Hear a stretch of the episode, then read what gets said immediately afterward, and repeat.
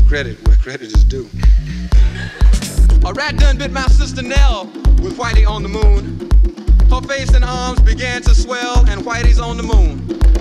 I can't pay no doctor bills, but Whitey's on the moon. Ten years from now, I'll be paying still while Whitey's on the moon. You know, the man just upped my rent last night, cause Whitey's on the moon. No hot water, no toilets, no lights, but Whitey's on the moon. I wonder why he's upping me, cause Whitey's on the moon. Well, I was already giving him 50 a week, and now Whitey's on the moon. Taxes taking my whole damn check. The junkies make me a nervous wreck. The price of food is going up, and as if all that crap wasn't enough, a rat done bit my sister Nell with Whitey on the moon. Her face and arms began to swell, and Whitey's on the moon. Was all that money I made last year for Whitey on the moon? How come I ain't got no money here? Mmm, Whitey's on the moon. You know, I just about had my fill or Whitey on the moon.